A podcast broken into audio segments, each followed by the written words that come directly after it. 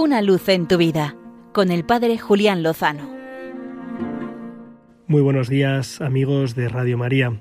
Feliz día de la Virgen de Guadalupe, patrona de México y emperatriz de las Américas.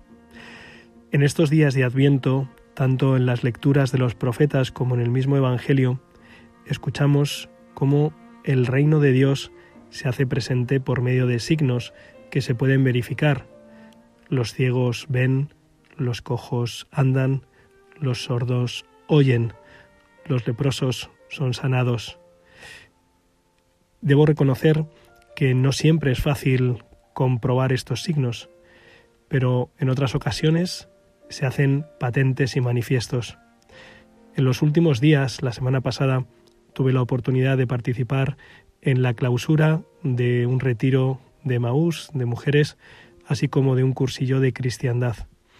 Y me impresionó mucho escuchar los testimonios de los caminantes, de los cursillistas que habían realizado el retiro y ver cómo muchos de ellos han recobrado la vista porque no veían y han abierto el oído porque estaban sordos y se han visto liberados de cadenas muy fuertes que les acompañaban durante décadas y han visto cómo el Señor, con la fuerza del Espíritu, les ha liberado rompiendo esas cadenas.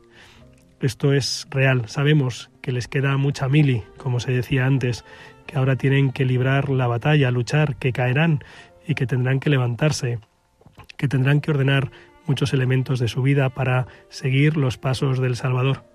Pero también sabemos que con el Señor se puede.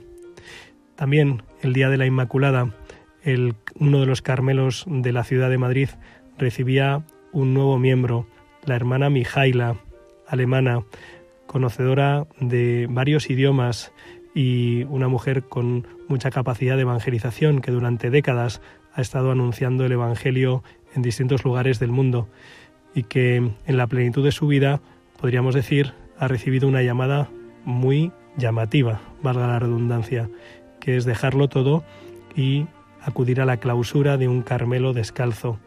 Allí estará unida a Jesucristo por la redención del mundo. Ayer mismo, por último, en una de las misas que me tocó celebrar, presencié cómo una joven se hacía oblata de un instituto religioso, Mater Dei.